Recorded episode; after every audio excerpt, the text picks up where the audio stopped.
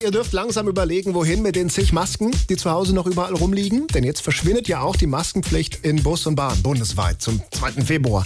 Was ja nicht heißt, dass man sie natürlich freiwillig weitertragen kann.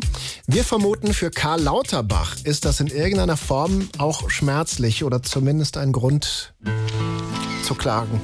Alia Penzi ist Johnny Karl Lauterbach und es tut mir wirklich leid, das heute hier verkünden zu müssen, aber was soll man machen? Die Worte tun mir weh, weil es ist doch viel zu früh.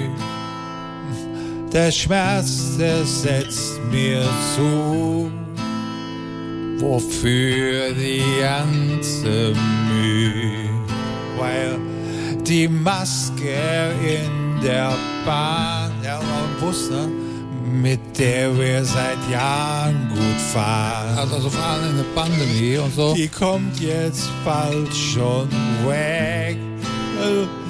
Was soll denn dieser Dreck? Also weiß ich gar nicht, was ich noch sagen soll. Das Symbol der Pandemie.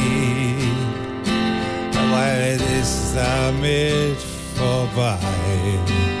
Eins ist klar, du wirst mir fehlen, du schöner Mund-Nasenschutz FFP2. Also ich werde ihn weitertragen, schon allein damit man mich nicht so erkennt. So. Lustiges Lied.